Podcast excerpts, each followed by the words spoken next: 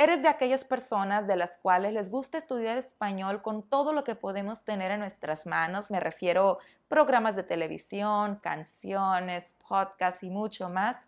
Si es así, te invito a que te quedes en este contenido porque está dedicado especialmente para ti y para que puedas seguir estudiando con todos estos recursos. La primera razón por la cual me gustaría hablar sobre otros recursos para continuar aprendiendo español es porque es algo divertido y diferente. No significa que un maestro, un curso o una escuela no lo sea. Lo somos porque yo también soy maestra. Sin embargo, como profesores o como educadores también utilizamos otras estrategias, implementamos otras maneras de seguir aprendiendo como lo son todas estas herramientas que se encuentran de manera online y que seguro tú también ya conoces. Pero voy a mencionarte algunas características que debes de considerar cuando estás estudiando por tu cuenta, porque ya sabes, el maestro no está contigo las 24 horas, pero esas herramientas sí las puedes utilizar. Y lo primero que debes de considerar cuando vas a estudiar con, por ejemplo, vamos a imaginar con Netflix o con un podcast, es que tengas que escoger un tema que te guste y también que te guste el contenido, ya que lo vas a estar repitiendo constantemente, vas a tener que analizarlo, vas a tener que escucharlo una y otra vez.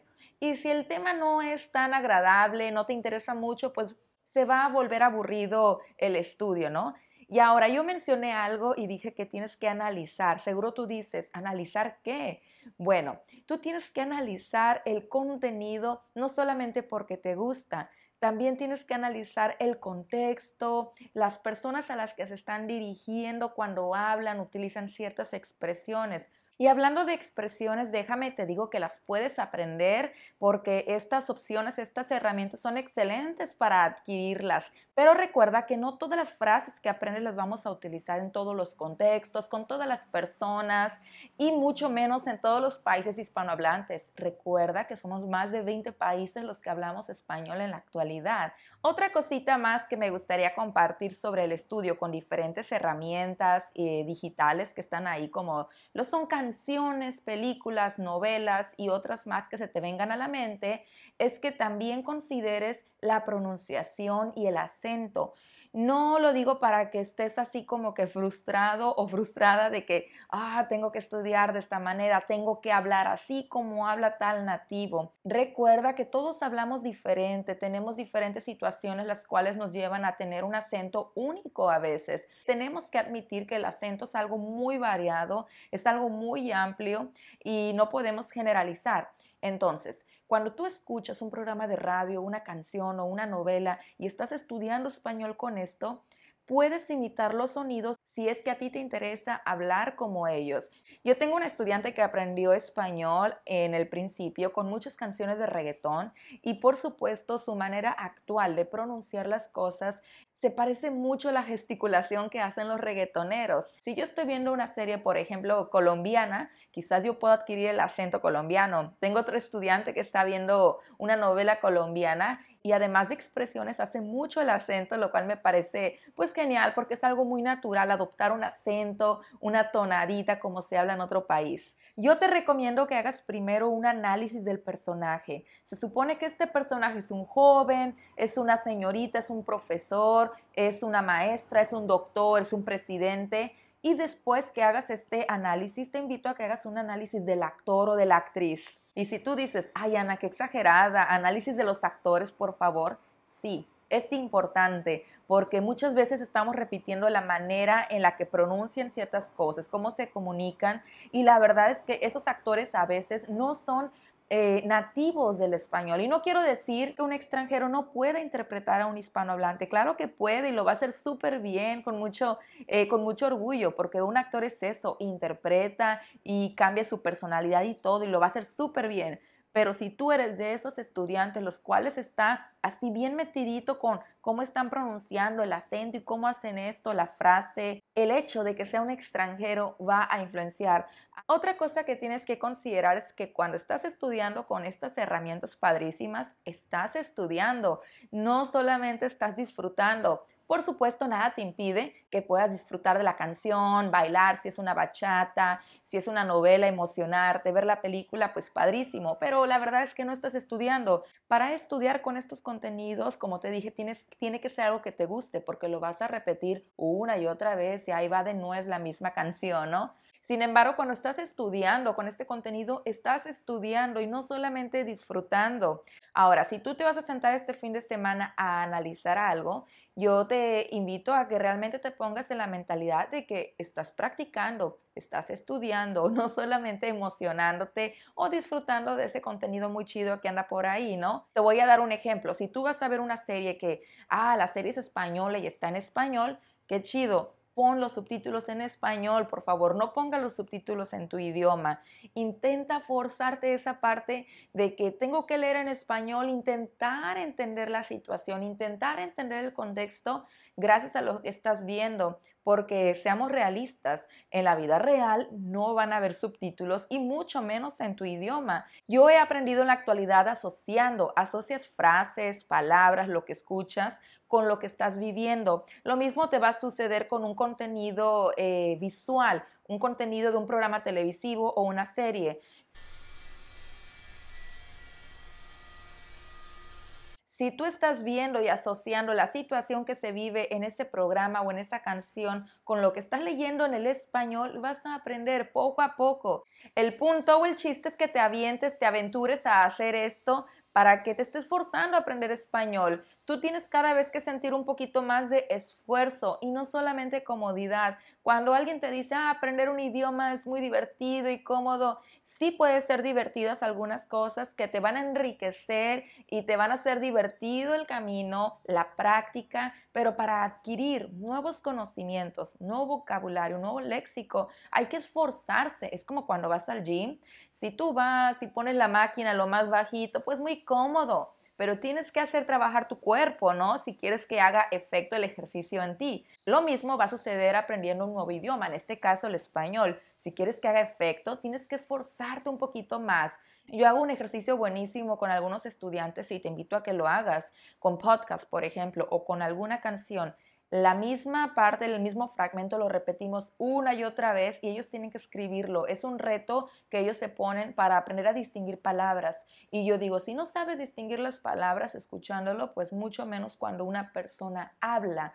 Por eso es muy bueno que estudies con todas estas eh, herramientas que están ahí, porque son temas variados. Recuerda, no tiene que ser un podcast, una canción, una película, un video que hable exclusivamente del aprender español, sino eh, contenido variado que se vive en la vida real. Te invito a que seas parte de mi comunidad en Patreon dando clic en el link que te dejaré en la descripción para que veas todos los recursos que tengo para ti, incluyendo la transcripción de este contenido y me sigas apoyando a crear más contenido como esto en español. Algo que voy a admitir es que a mí me chocan los reality shows. La verdad es que no me gustan los reality shows. Sin embargo, admito que lo que se habla es muy cotidiano y las frases que usan una y otra vez con la mamá, que con la hermana, que qué estás haciendo, son cosas que utilizamos en la vida real. Entonces, aquí te estoy dando un consejo también para ver qué tipo de contenido visual puedes ver. Búscate un reality show en español, eh, seguro vas a aprender. Y yo me refiero a un reality show de esas personas que viven en la casa, que están así sin hacer nada y solamente los están grabando.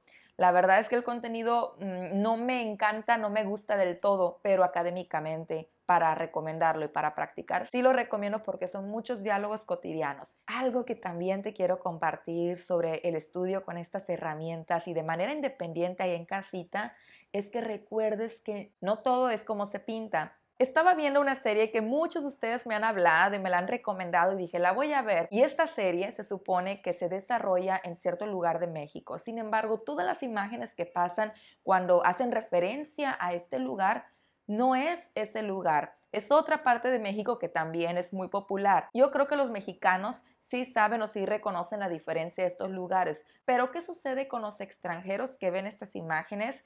Ellos creen o confunden cierto lugar con lo que ven. Lo mismo va a suceder con el idioma, con las expresiones, con lo que aprendes. Entonces, además de utilizar y aprender con estas estrategias de manera individual y en tu casita, te recomiendo que asegures, que investigues un poquito más, que te metas a ver si es cierto todo lo que dicen o todo lo que estás aprendiendo. Lo que quiero decir es que no te dejes chamaquear con todo lo que nos muestran los medios y estos recursos, incluyendo noticias, porque las noticias online actualmente también son otra forma de aprender y desarrollar ese léxico tan formal y apropiado del idioma. Entonces, a veces las mismas noticias muestran otra realidad de una cultura no del idioma, hablan correcto, hablan bien, por lo regular, ¿verdad? Pero te muestran otra realidad de una sociedad de lo que acontece también. Estos puntos que te comenté y que te compartí relacionados al estudio independiente, como lo es el gusto por ese contenido que estás viendo, también una mentalidad de estudio, además que tengas atención con la pronunciación, con el acento de lo que se habla. Por supuesto, también ten cuidado con lo que te venden los medios o los contenidos en español. Recuerda que no todo lo que nos muestran es real. Y la verdad es que hay muchas otras cosas buenas que podemos extraer de estos contenidos. Si tú conoces algún otro recurso divertido, diferente y manera de aprender español, un español que hablamos los nativos, déjalo en los comentarios para que otros podamos seguir aprendiendo también, ¿de acuerdo? Y ante todo, como te he dicho anteriormente, no olvides que ser disciplinado y constante es lo que realmente te va a dejar resultados. Tú puedes estudiar hoy con alguno de estos contenidos, pero si tú no le das continuidad, si tú no buscas incluso aplicarlo mediante alguna de las tantas maneras de comunicarnos, si no tienes con quién hablar, comienza a escribir en español. El punto es que mantengas esas habilidades encendidas para cuando tengas la oportunidad de hablar con nativos o con otras personas que hablen español en tu país, lo hagas con familiaridad y que te sientas cómodo o cómoda y no como algo ajeno. Y bueno, chavos, lo que quiero compartir es que hay un mundo de opciones para estudiar ahí en internet, ahí en tu teléfono, en tu iPad, en tu computadora, en tu televisión.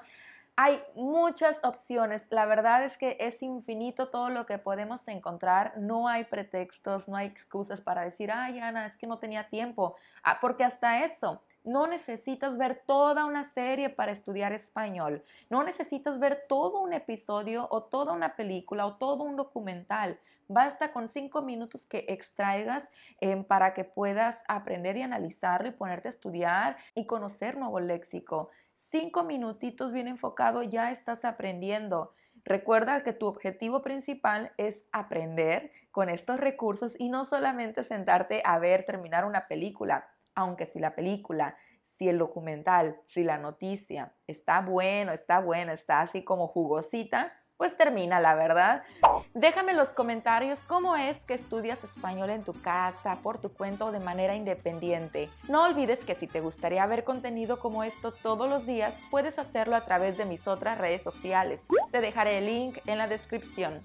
Cuídate mucho, te mando un gran saludo y nos vemos luego. Bye bye.